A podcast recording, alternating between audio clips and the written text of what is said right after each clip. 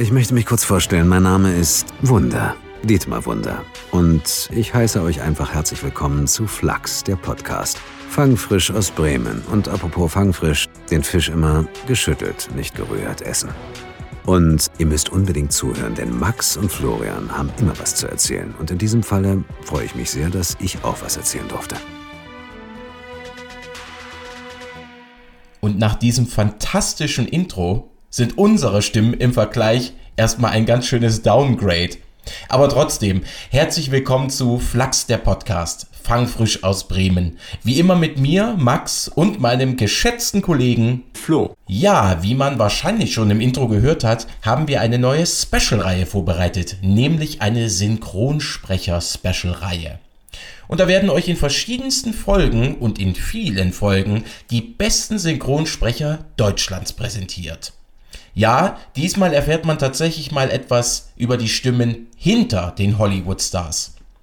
Und unsere erste Folge und der damit verbundene Einstand kann gar nicht besser starten. Wir hatten die große Gelegenheit mit dem wunderbaren, das Wortspiel sollte man mir verzeihen, Dietmar Wunder zu sprechen.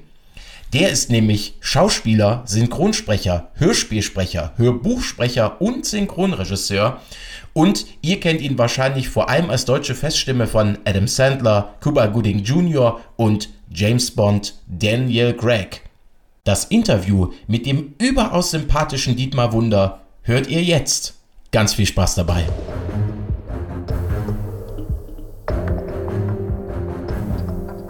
Dann sagen wir mal ganz offiziell herzlich willkommen bei uns im Format Flachs, der Podcast aus Bremen. Einen wunderschönen guten Tag nach Bremen. Sehr, sehr schön, deine Stimme zu hören. Ich würde sagen, wir fangen auch mal mit so einer klassischen Einstiegsfrage an, die uns natürlich brennend interessiert, die du vielleicht auch schon ab und zu mal gestellt bekommen hast.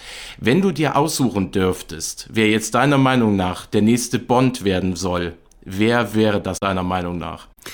Das ist ein bisschen schwierig zu beantworten, muss ich ganz ehrlich sagen. Okay. Weil ähm, ich äh, würde sagen, Sean Connery, Gott hab ihn selig, den gibt's ja nicht mehr. Aber das wäre, finde ich, genau ein richtiger Bond. Oder Daniel Craig sollte einfach noch weitermachen. Ich finde es verdammt ja. schwer, in, nach dieser Zeit wirklich zu sagen, von wegen, was ist nach Daniel Craig, nach 15 Jahren Daniel Craigs Bond eigentlich jetzt das nächste? Hm. Und äh, ich halte mich da mal sehr zurück und würde sagen, eigentlich Daniel Craig.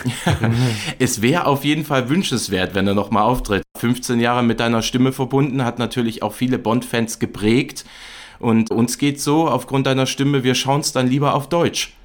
Das ist ganz lieb, dass ihr das sagt, weil für mich ist es wirklich so, ich hatte letztens auch mit einem äh, gedreht, also richtig selbst vor der Kamera gestanden und der Regisseur war 25 und er meinte, Dietmar, ich bin mit dir groß geworden. Ich war 10, als der erste Bond mit Craig in die Kinos mhm. kam und dann dachte ich, Mann, Mann, Mann, das ist natürlich schon für mich auch was ganz Tolles, dass ich über diese lange, lange Zeit, über 15 Jahre halt, äh, ah, liebe ich das sowieso, also jetzt zu synchronisieren, aber auch dann Daniel Craig als James Bond und wie ich sagte, ich wollte James Bond Quatsch, ich wollte Schauspieler werden, weil ich James Bond als Kind gesehen habe, mhm. Sean Connery und, ähm, und dass ich dann sozusagen jetzt über diese lange Zeit eigentlich eine Ära mitprägen durfte auf Deutsch und dass es dann für euch, fürs Publikum ja. äh, funktioniert, ist natürlich für mich ähm, ja mehrere Träume, die da wahr geworden sind. Ja, absolut. Genau, abgesehen von Daniel Craig. Welchen Schauspieler sprichst du denn besonders gerne und gibt es einen Film, der dir besonders viel Spaß gemacht hat? Also für mich ist es so, dass ich ähm, Daniel Craig sehr, sehr gerne synchronisiere, auch nicht nur als James Bond, sondern in den anderen Filmen, die er gemacht hat. Mhm. Wen ich aber wirklich wahnsinnig, also alle, die ich synchronisieren darf über die lange Zeit, sei es Adam Sandler, macht wahnsinnig viel Spaß, weil seine Komödien, also gerade zum Beispiel Sohan oder, oder ja. äh, die, die Romantikkomödie, weiß ich nicht, wie Urlaubsreif und so, es macht so viel Spaß, weil er hat immer so eine Art, er ist eigentlich so ein, einer von uns. Ja, einer, mhm. ein ganz normaler, der dann halt im Grunde genommen über Irrwege und über natürlich meistens etwas komische Umstände dann doch nachher letztendlich äh, was Schönes erlebt. Und das zu synchronisieren, wie er spielt und so, das macht wahnsinnig viel Spaß, weil er so eine, so eine direkte Art hat zu spielen. Ja? ja. Und äh, allerdings gibt es ja auch ernste Filme, die er macht und die sind dann auch ganz spannend, weil er als Schauspieler dann für mich natürlich ganz ernst spielt, was auch für mich eine Herausforderung ist, einen Komiker, den ich sonst als komisch synchronisiere, dann in diesen ernsten Rollen zu synchronisieren. Ja. Aber Ich bin auch ein ganz großer Bewunderer von Sam Rockwell, den ich synchronisiere, oder auch mhm. Don Cheadle. Mhm. Beide ganz, ganz intensive Schauspieler, die auch ganz unterschiedliche Rollen spielen. Also wenn ihr mich jetzt fragt, wen synchronisierst du am liebsten, würde ich einfach mal sagen, den, den ich in dem Moment jetzt gerade synchronisiere, mhm. der macht am meisten Spaß. Ja. Und auf die Frage, welche Projekte, es gibt ganz viele, die mir wahnsinnig viel Spaß gemacht haben. Also ich muss sagen, jeder Bond-Film ist ein Fest gewesen, das habe ich gefeiert, das feiere ich, ja. ja. Aber zum Beispiel auch ein Film wie Hotel Rwanda mit Don Cheadle, ein sehr ernster, nachdenklicher Film, hat sehr, sehr viel Spaß gemacht, weil der Film so gut war. Aber genauso Moon mit Sam Rockwell, das ist ein Science-Fiction-Film mit ihm. Ja, genau. Das auch ganz, ganz toll. Ja. ja. Und, und auch hier dieses Three Billboard ähm, ah, ja. Outside Ebbing, Missouri, mhm. da diesen, mhm. diesen, diesen, diesen Charakter zu synchronisieren. Also da muss ich wirklich sagen, da gibt es ganz viele, die mich sehr geprägt haben und die mir sehr viel Spaß gemacht haben. Da könnte ich mich jetzt gar nicht mal so akut festlegen. Aber das sind auf jeden Fall drei, vier Filme, die ich gerade erwähnt habe, die mich sehr begleitet haben und auch die, wo ich aus dem Studio kam und sage, weißt du, das ist der Grund, warum ich diesen Job so liebe, dass ich solche Filme synchronisieren darf und ich spiele sie ja dann für mich in dem Moment auch wirklich nach. Ja, genau. Wir hatten auch mit dem Kollegen Charles Rettinghaus gesprochen, der sagte auch, er liebt das auch, wenn jetzt zum Beispiel. Äh, Jamie Foxx. Genau, Jamie ja. Foxx, genau. Da sagt er auch ja. immer, das würde ihm sehr fehlen, wenn er ihn nicht mehr sprechen dürfte, mhm. weil für ihn ist das auch Schauspiel. Also er ist da voll drin in der Rolle und das Absolut. wird bei dir ja auch so sein. Das ist ja auch eine und Liebe, die da entsteht. Und was, was du sagst, weil ich Charles auch sehr, sehr schätze und wir uns auch wirklich sehr, sehr gut kennen. Wir haben uns so oft darüber ausgetauscht, dass es wirklich so, dass wir da so hundertprozentig einsteigen in diesen Momenten ja. und das nachspielen. Ja, und das ist jetzt nicht so, dass äh, von ihr quatscht den doch nur auf Deutsch nach. Nee, nee, nee. nee das, nee. Äh, das ist weit mehr, das da ist. Und da teilt er mit mir diese Leidenschaft, ja. Ja, absolut. Jetzt mal so ein bisschen aus dem Nähkästchen geplaudert. Interessiert äh, uns als große Fans von Knives Out natürlich. Wir haben jetzt den Trailer gesehen. Ähm, ja. Der zweite Teil kommt bald. Hast du die Synchro schon abgeschlossen? Gibt es da irgendwas zu sagen? nee, leider noch nicht. Also ich weiß auch, dass wir ihn jetzt bald synchronisieren werden, aber ich habe ihn leider noch nicht gesehen. Und okay. ich weiß auch noch nicht genau, wann wir ihn synchronisieren. Ähm, soweit ich jetzt weiß, ist der letzte Stand, dass er äh, zum Frühjahr, Sommer rauskommen soll. Ja. ja. Und er ist fertig äh, gedreht. Das haben die ja witzigerweise letztes Jahr war ich auf Kreta, als sie auch auf Kreta waren. Wir haben uns nicht getroffen. Ah. Das habe ich zu spät erfahren. Aber ähm, und dann habe ich mitbekommen, dass er jetzt Ende des Jahres äh, abgedreht war oder beziehungsweise auch einfach fertig ist. Und da bin ich ein, äh, da freue ich mich jetzt riesig drauf, weil das, was Daniel Craig in Knives Out gemacht hat, also im ersten Teil, mhm. war so grandios und das hat so viel ja. Spaß gemacht zu synchronisieren, weil das war Theater, was er da gespielt hat. Das Absolut. war wie auf der Bühne diese Intensität, die er hatte. Und das äh, jetzt im zweiten Teil begleiten zu dürfen, da freue ich mich sehr drauf. Ja, ja wir sind gespannt. Absolut. Ansonsten wollen wir jetzt ein bisschen über Anfänge reden. Wie lief denn deine erste Synchroaufnahme ab? Also wie begann alles? Vielleicht äh, kannst du da ein bisschen aus dem Nähkästchen plaudern, aus deinen Erinnerungen heraus? Also es war so, dass ich, ähm, das war 1990 im Juli, ich glaube der 17. oder 18. Juli war das, äh, 1990, mhm. da hatte ich äh, Theater gespielt in den Wochen davor in Berlin und hatte zusammengespielt mit Wolfgang Ziffer. Wolfgang Ziffer äh, ist auch ein ganz, ganz toller Kollege, der Synchronregie macht, aber der auch selbst sehr viel synchronisiert hat. Und ich wusste, dass er Synchronregie macht. Und ich hatte allerdings, da war ich Anfang 20, noch nicht so richtig... Ähm, naja, Moment mal, wie läuft denn Synchron eigentlich ab? Und habe ich ihn gefragt und meinte so, ja, und ich finde es ja total faszinierend, kann ich nicht mal vorbeikommen und, und zugucken? Dann meinte er, nee, nee, du kommst nicht nur gucken, sondern du wirst synchronisieren. Aber ich so, ich habe das doch noch nie gemacht, das bringe ich dir dann bei. Und da bin ich damals in die Oberlandstraße in Berlin gefahren, in die ähm, Studios da. Berliner Union Film äh, hat da auch produziert, zum Beispiel Hitparade, und da wurde ganz viel gedreht und da wurde auch sehr, nach wie vor sehr viel synchronisiert. Und da bin ich für die Arena ähm, ins Studio 4 gegangen, weiß ich noch. Und zwar war das die Serie Happy Days. Mhm. Und da habe ich, ähm, kam ich rein und dann hat mir Wolfgang äh, erzählt, also pass auf, da vorne ist das Studio, da gehst du jetzt rein. Und dann hat er mir das gezeigt. Äh, was mich so ein bisschen mehr nervös gemacht hat, als ich, oder mich noch nervöser gemacht hat, als ich ohnehin schon war, war, dass hinter mir oder beziehungsweise im Raum viele junge Kollegen, die ich danach natürlich kennengelernt habe, saßen, die das schon ganz lange Jahre machten. Mhm. So, und dann stehe ich da vorne und erklärt mir, wie das geht. Und dann habe ich, okay, dann habe ich mir den Originalton von dieser kurzen Szene angesehen oder von diesem Satz oder zwei Sätze. Man synchronisiert ja immer Satz für Satz, wenn man so will. Also Take ja. für Take. Mhm. Es können auch drei oder vier Sätze sein, es kann auch nur ein Wort sein, aber ein kleiner Dialog Fetzen unterteilt, so synchronisieren wir ja.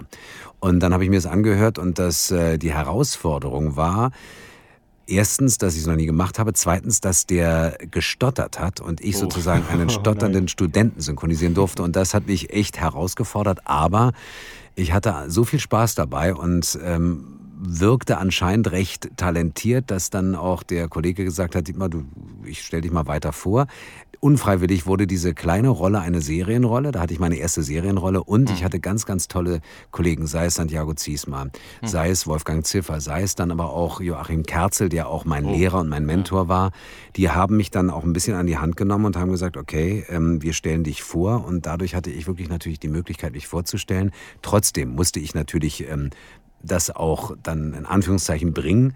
Aber es hat halt wahnsinnig viel Spaß gemacht und äh, ich habe eine meiner großen Leidenschaften da kennengelernt, nämlich zu synchronisieren. Schön, sehr schön. Vielen Dank für die Anekdote. Sehr gerne. Ja, wie stehst du denn überhaupt generell zu Filmen, wo danach auch in der Presse gesagt wird, na, der Film war jetzt nicht ganz so viel wert, du hast zwar synchronisiert, denkst du manchmal auch selbst, oh, was habe ich da, ich habe in einem schwachen Film mitgespielt oder sagst du sowas gar nicht? Nee, also für mich ist es wirklich so, also weil wir gerade Charles erwähnt hatten, ne? mhm. ähm, mit Charles habe ich mich ganz oft darüber unterhalten, dass wir wirklich beide das, was wir in dem Moment machen, einfach lieben. Mhm. Ja? Und da kann ich jetzt noch nicht mal sagen, ähm, von wegen, weißt du, das war jetzt ein doofer Film, oh, das finde ich jetzt doof, dass ich da mitgemacht habe, sondern für mich ist es eher so, dass ich sage, du, erstens darf ich das in dem Moment machen, also beruflich mich eigentlich äh, damit im Grunde genommen, wie andere gehen jetzt arbeiten, da und dahin, ich lebe einen Traum und verdiene damit auch noch meine Brötchen. Und wenn ich dann anfange zu sagen, was ist denn das für ein Mist, äh, dann muss ich absagen. Aber danach mich zu beschweren, ist doof. Was allerdings interessant ist, ist, dass du, wenn du jetzt den Schauspieler synchronisierst, der vielleicht sagen wir es mal so, nicht ganz so talentiert ist, ist es unter Umständen viel schwieriger, einen Schauspieler, der nicht so gut spielt, zu synchronisieren, als einen, der grandios ist. Also wenn ich jetzt gerade, weil wir bei Jamie Foxx waren oder Robert Downey Jr. oder auch jetzt zum Beispiel Sam Rockwell, das sind Schauspieler, die sind so grandios. Wenn du die synchronisierst, dann dann ist das nicht schwer, sondern dann macht es einfach nur Spaß und du setzt dich im Grunde genommen so ein bisschen wie auf so einen Zug und es ist eine Herausforderung. Also es ist nicht so, dass ich sage, das äh, geht dann leicht von der Hand. Es ist Arbeit, es ist auch intensives Reinhängen. Aber ähm, das ist dann unter Umständen einfacher, als jetzt jemanden zu synchronisieren, der jetzt gegen deinen Rhythmus spielt oder vielleicht auch einfach vielleicht nicht ganz so gut ist. Ja, ja. Ja, nachvollziehbar. kann ich auf jeden Fall nachvollziehen. Wie stehst du denn so im Privatleben zum Thema Synchronisieren? Also schaust du die Filme im O-Ton oder schaust du wirklich die Synchronfassung oder variierst du? Also wie machst du das? Also bei mir ist es wirklich so, dass ich äh, für mich war, ich bin aufgewachsen mit synchronisierten Fassungen. Also Bruce Willis ist für mich Deutsch und äh, also spricht Deutsch in Anführungszeichen und äh, und alle anderen Helden, äh, weiß ich nicht, Jack Nicholson und Al Pacino. Das heißt, ich bin ja geprägt durch diese ganzen Stimmen. Das heißt, ich habe die ganzen Filme natürlich im Original gesehen und ich werde nie vergessen, als ich meinen ersten Bruce Willis Film im Original gesehen habe, dachte ich, was ist das denn? Wie klingt der denn? Ach so, Moment, das ist ja seine Originalstimme. Also das passiert natürlich schon, dass, äh, dass wir natürlich wirklich für uns, also hier in, im deutschsprachigen Bereich damit groß geworden sind, also meine Generation. Ähm, es ist über die Jahre, dadurch, dass wir natürlich auch die Originalfassung sehen, bevor wir die Filme synchronisieren, ist es so, dass ich ganz viel auch Originalfassungen gesehen habe und heute gewisse Filme zum Beispiel eigentlich nur am Original gucke, weil ich die einfach so schön finde.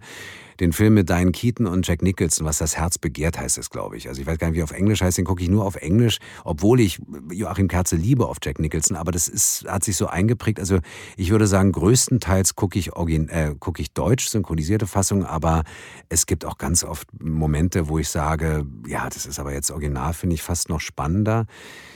Was ich für die Synchronfassung im Allgemeinen immer gerne sage, ist, ähm, synchronisierte Fassungen geben uns als Zuschauer aus meinetwegen in dem Falle deutschen Landen oder deutschsprachigen Bereich ähm, eine fremde Kultur, eine fremde Sprache dir in einer dir vertrauten Sprache nahezubringen und dass du es dann noch intensiver verstehst. Ein Regisseur, der selbst Filme produziert oder selbst auch Filme macht, sagte auch mal, naja, Synchron ist ja auch für mich eine Möglichkeit als Regisseur, die Magie, die ich schaffen will. Ich will ja das Publikum im Grunde genommen in eine Welt entführen, wo sie nicht aussteigt oder wo das Publikum nicht aussteigt. Das heißt, die Welt besteht aus Bildern, Musik, Sprache, Eindrücken und in dem Moment, wo ich in diese Welt eintauche, aber aussteigen muss, weil ich lesen muss, dann haben die ja schon nicht mehr, sind ja schon nicht mehr in meiner Traumwelt. Und das heißt, dann wirst du ja kurzzeitig rausgerissen, weil du ja sozusagen lesen musst und dann bist du nicht mehr hundertprozentig in dem Film drin. Und da ist Synchron eine ganz tolle Möglichkeit, diesen Effekt des Gesamterlebnisses Film meinetwegen äh, dann umsetzen zu können, finde ich. Ja, ja absolut. Von Filmsynchro äh, möchte ich jetzt mal noch zu was anderem kommen, und zwar zu John Sinclair. Den gibt es ja als Heftroman seit 1973 und äh, die Hörspielserie ja. ist ja seit 2000 auch in der Neuauflage erschienen, also die Neuauflage von den klassischen Tonstudio Braun-Folgen. Ab, ja. ab 100 sprichst du ja John Sinclair und hast Frank Laubrecht abgelöst. Äh, was macht denn für dich oder was macht denn generell den Reiz dieser Hörspielserie aus und was fasziniert dich an Sinclair? Wir hatten nämlich zum Beispiel auch deinen Kollegen Hennes Bender zu Gast und der war auch, der ist immer noch Feuer und Flamme. Also John Sinclair macht wahnsinnig viel Spaß. Also erstmal war es für mich natürlich, also Frank Laubrecht, wie gesagt, ein ganz großartiger Kollege und einfach, naja, Geschichte geschrieben hat er und schreibt er immer noch, ja. Und ähm, dass ich dann sozusagen ein Teil dieses John Sinclair-Universums, äh, am Anfang habe ich ja die Classics vor der 100 gesprochen das war für mich schon mal alleine schon Ritterschlag, auch dass der Jason Dark, also der Autor, ja, der, der, der Romane auch gesagt hat, er könnte sich sehr gut vorstellen, beziehungsweise wünscht sich auch, dass ich das dann sozusagen als junger Sinclair übernehme. Da dachte ich, wow, das ist ja schon mal eine ganz große Ehre. Und als ich dann in der Folge 100, was ich auch dramaturgisch total lustig und faszinierend fand, wie sie das gemacht haben mit dem Spiegel, diese Szene, ähm, dass ich das dann übernehmen durfte, war für mich eine ganz große Ehre, muss ich sagen. Ja. Ähm, Hörspiel ist für mich eine Art äh, von Schauspiel. Es ist so ein Zwischending zwischen du drehst was, aber du drehst es ja nicht vor der Kamera, sondern mit dem mit dem mit der Stimme. Mhm. Und es ist auch was anderes als Synchron, weil Synchron da spiele ich ja etwas, was schon existiert, ja nicht nach, sondern ich empfinde es nach. Und in dem Augenblick, wo ich Hörspiel mache, ist es ja meine eigene Kreation mit der Regie zusammen. Und das heißt, dass ich dann da äh, Kino fürs Kopf entstehen lassen kann. Und da ist ja. John Sinclair ja auch dieser, dieser, weißt du, mit dem immer schmunzelnden Auge, weil er gewinnt ja nicht immer, sondern mhm. er hat ja, ist ja so ein Held, der auch teilweise eben dann strauchelt. Und das, da meine eigene Farbe reinbringen zu dürfen oder reinzubringen und das über so lange Zeit jetzt auch schon, äh, und die Geschichten finde ich auch spannend. Also das macht richtig, richtig viel Spaß und ich hänge mich da auch immer rein und zum Beispiel ist es so, dass ich bei Hörspiel, ähm, beim Hörbuch sitze ich, beim Hörspiel, auch gerade bei John Sinclair, da, da stehe ich vor dem Mikrofon und spiele richtig. Und das macht wahnsinnig mhm. viel Spaß. Ja, das glaube ich. Mein persönliches Kompliment muss ich auf jeden Fall aussprechen. Als ich damals gehört habe, Frank Laubrecht hört auf, war ich natürlich sehr traurig, aber man hat mit dir wirklich einen wundervollen Ersatz beziehungsweise auch eine wundervolle Fortsetzung, Führung gefunden. Wollte ich mal loswerden. da sage ich von Herzen Danke dafür. Das bedeutet mir sehr viel. Dankeschön. Gerne, gerne. Du hast ja auch unzählige Schauspieler synchronisiert. Wenn du dir jetzt einen Schauspieler aussuchen könntest, der nicht mehr lebt, also den du auch zu Lebzeiten gar nicht mehr erlebt hast sozusagen, äh, wer wäre das? Gibt es da eine Person, wo du sagst, diesen Schauspieler hätte ich wahnsinnig gerne gesprochen damals? Also für mich ist es so äh, wahrscheinlich ähm, im Sinne von, die hätte ich gerne synchronisiert, äh, weil ich sie als Schauspieler begnadet mhm. finde, ist wie gesagt Sean Connery auf jeden Fall. Ja. Allerdings bin ich ein ganz großer Robert Redford Fan oder mhm. oder Paul Newman Fan oder auch Sidney oh, Poitier, ja. Oh, ja. ein ganz großartiger Schauspieler. Gott hab sie alle selig. Das sind ja wirklich, die haben ja Filmgeschichte geschrieben. Und äh, andererseits auch, weiß ich nicht, jemand wie ähm, Richard Burton oder also in jungen Jahren mhm. hier die Katze auf dem heißen Blechdach oder äh, ja, Nicholson lebt ja zum Glück auch noch, ja? ja. Aber das sind alles so Schauspieler, ich glaube, weil die einfach so Filme gemacht haben, wo sie für mich als Schauspieler so gnadenlos gut waren, dass ich sage, Mensch, das fände ich, äh, das fände ich eine Herausforderung. Ja? Also mhm. hier Dustin Hoffman, äh, Dustin Hoffman auch, äh, Dustin Hoffman und Robert Redford in äh, All the President's Men, der heißt auf Deutsch, glaube ich, die Unbestechlichen, diese genau. Geschichte über die Watergate-Affäre, was die da spielen, ja. ja das finde ich einfach so toll und ich denke mal, weil mir das so viel Spaß macht, in so einen Szenen reinzuspringen, das ist der Grund, warum ich sage, die würde ich jetzt ja, also wenn du mich fragst, es ist ein Film zu synchronisieren, so eine Art von Film und weil ich diese Schauspieler verehre, äh, würde ich sagen, das ist wahrscheinlich einer der Gründe, Gründe, warum ich sagen würde, die würde ich auch gerne synchronisieren. Aber die sind ja schon wunderschön synchronisiert worden, muss man ja sagen. Ja, ja. Apropos, es wird ja immer entschieden, wer jetzt wen synchronisiert. Das hat ja auch viel mit Dialogregie auch zu tun. Bei Sound of Metal wurdest du ja für den deutschen Synchropreis nominiert. Ja. Da ist ja. jetzt die Frage, wie viel Handlungsfreiraum hast du denn als Regisseur bei deiner Synchro oder beziehungsweise wenn du Regie führst? Was, was entscheidest du? Also für mich ist es so, dass ähm, die künstlerische Leitung, also das, was ein Regisseur, eine Regisseurin macht, äh, das ist natürlich, dass ich versuche, das, was im Original sozusagen dargestellt wird, durch Stimme, durch Spiel, hm. versuche ich mit den Schauspielern, die dann synchronisieren und Schauspielerinnen dann ins Deutsche zu transportieren. Das heißt, meine Aufgabe ist es, dass ich sage, okay, jetzt mal ganz banal, das ist vielleicht am einfachsten an, an, an einfachen Beispielen klarzumachen, du, der, der spricht weit kratziger von der Stimme und weit kraftloser, weil er gerade total kämpft mit sich selber. Und wenn ich sage, okay, pass auf, hör noch mal einmal ins Original, der ist noch ein bisschen zarter, noch ein bisschen gebrochener von einem Charakter. Das ist meine Aufgabe als Regisseur, diese Töne aus meinen, oder beziehungsweise die Spielart und Weise aus meinen Schauspielerinnen und Schauspielern rauszuholen. Mhm. Da habe ich natürlich die Freiheit zu sagen, nee, ich finde, er ist noch gebrochener in der Darstellung oder sie dass ich dann sage, das entscheide ich als, Schaus als, als Regisseur, wie weit ich äh, da mit meinen Schauspielern arbeite. Es kann natürlich auch sein, dass ein Supervisor oder eine Supervisorin vom Verleih des Films meinetwegen da sitzt und sagt, nee, aber ich sehe es ein bisschen anders und dann, dann findet man eine Lösung oder sie stimmen mir zu.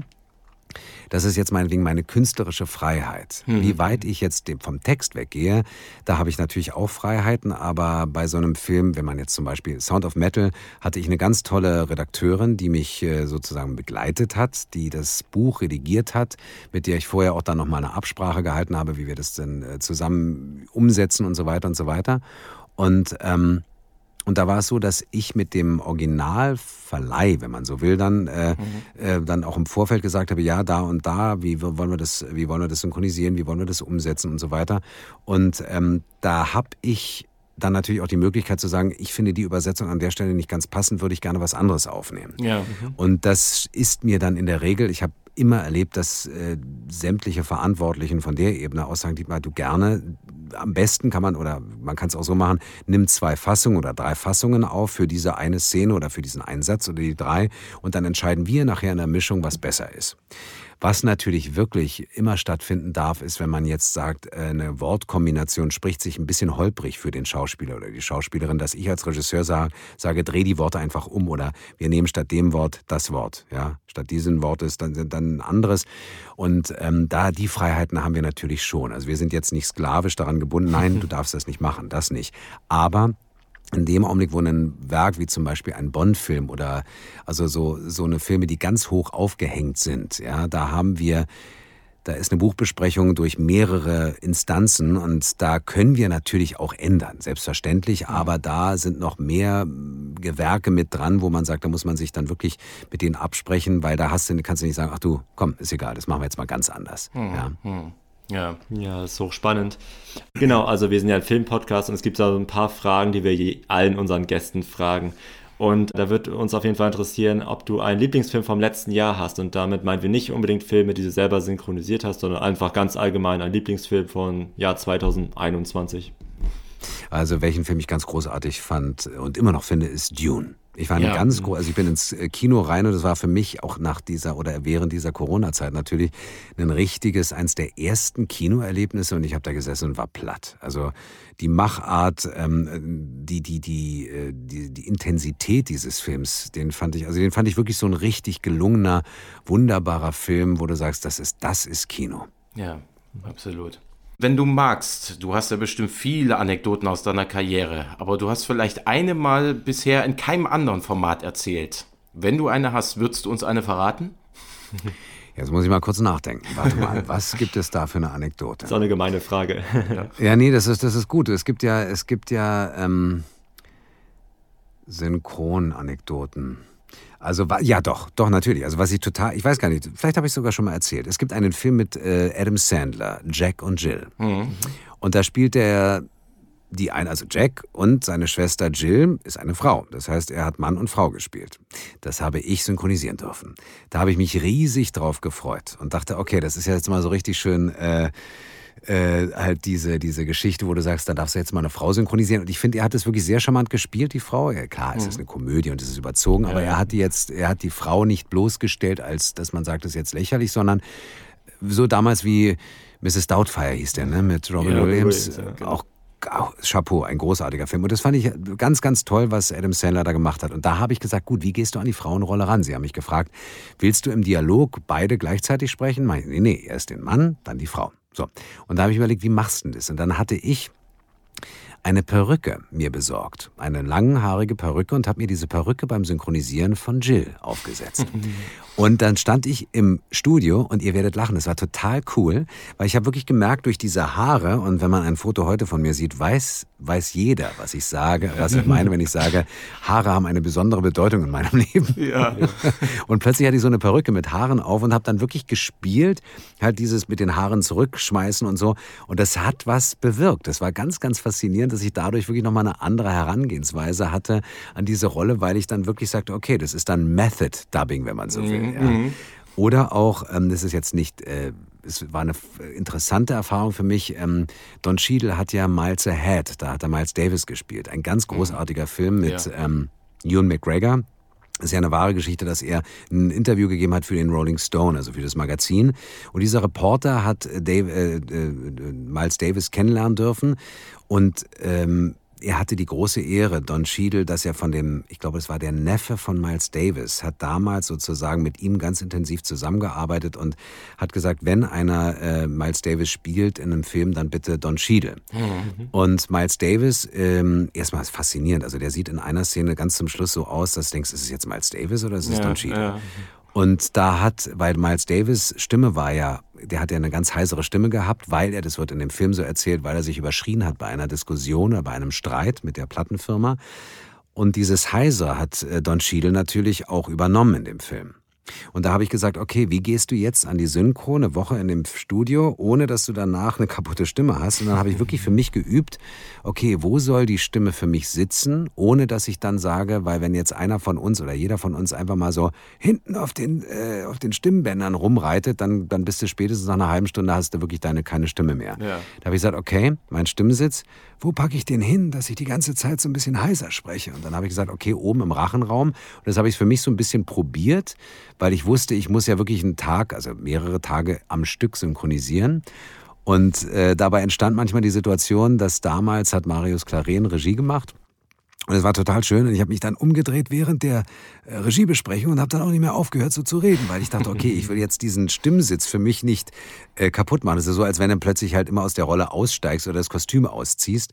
Und das sind so zwei Anekdoten. Äh, vielleicht kennt ihr die noch nicht. Ich weiß es nicht. Nee, bisher ich kannte sie noch nicht. nicht. Nee, ich auch nicht. Ich habe mich vorher auch schon schlau gemacht und viel von dir angeguckt. Sehr schön. Sehr gut. Das sind sehr exklusive Infos. Freut uns. Ja, super. nee, gut, äh, dann sind wir auch schon fast am Ende. Mm, aber wir wollen noch ein bisschen einen Blick in die Zukunft wagen. Also du synchronisierst ja, du äh, schauspielerst. Mm, was gäbe es denn, was du vielleicht in Zukunft nochmal, was dich nochmal reizen würde? Irgendeine Aktivität oder anders gefragt, gibt es noch etwas, was man von dir erwarten kann, kommende Projekte? Also was ich ganz, ganz toll finde, ich hatte letztes Jahr zum Ende des Jahres ähm, für ein Kurzfilmfestival in einem Film mitgespielt und habe wieder intensiv vor der Kamera stehen dürfen. Daraus mhm. entstand jetzt eine weitere Filmproduktion dieses Jahr im Sommer, wo ich in einem mittelalterlichen Film mitspiele, und zwar den Bösen. Und das ah. heißt A, ein Kostümfilm, B, den Bösen, was grandios ist, und da freue ich mich jetzt schon riesig drauf. Mhm. Ähm, und ansonsten ganz ehrlich, ich darf mich ja wirklich in jeder Hinsicht austoben in meinem Beruf. Ich ja. habe dieses Jahr Lesereisen vor mir mit tollen Autoren, mit denen ich live auf der Bühne dann lesen werde. Und dann habe ich Moderation vor mir. Dann habe ich, was ganz toll ist, im, im Sommer oder Frühsommer habe ich sowohl hier in Berlin in der Philharmonie als auch in der Elbphilharmonie ähm, ein Projekt mit einem klassischen Kammerorchester und mhm. dazu lesen wir dann, oder beziehungsweise ich erzähle dann über Dracula und Frankenstein und wir werden auch die Magie der Agentenwelt ein bisschen erwähnen. Und das heißt, dass ich sozusagen mit klassischer Musik, aber trotzdem natürlich in Richtung Filmmusik und dann mhm. mit meiner Erzählstimme so eine Art, ja, das ist dann eigentlich so äh, Live-Lesung, Event mit klassischer Musik und da freue ich mich wahnsinnig drauf. Aber wenn ihr mich fragt, hast du noch einen Traum, sage ich ja ganz ehrlich, was ich wahnsinnig gerne noch machen würde, wieder mal öfter auf der Bühne als Sänger stehen. So eine richtige ja.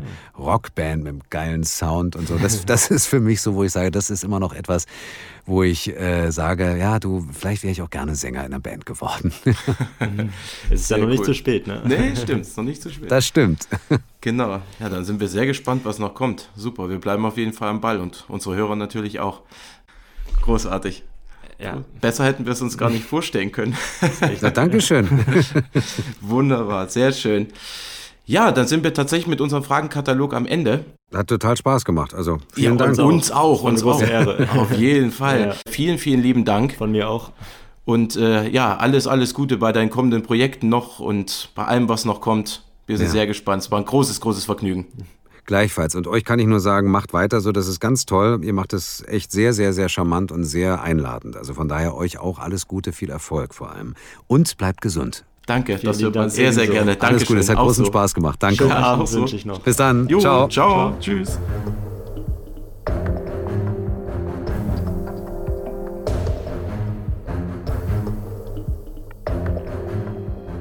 Neugierig auf die nächste Folge? Gut, ich lasse mich breitschlagen und verrate, wer euch demnächst hier begegnet. Und zwar die wunderbare Claudia Urbschat-Minges, auch bekannt als Sprecherin von Angelina Jolie, Vera Farmiga und Rosario Dawson. Also schaltet nächstes Mal gerne wieder ein, wenn wir mit euren Lieblingsstimmen sprechen. Bis dahin, vielen Dank fürs Zuhören und macht's gut. Ciao. Ciao.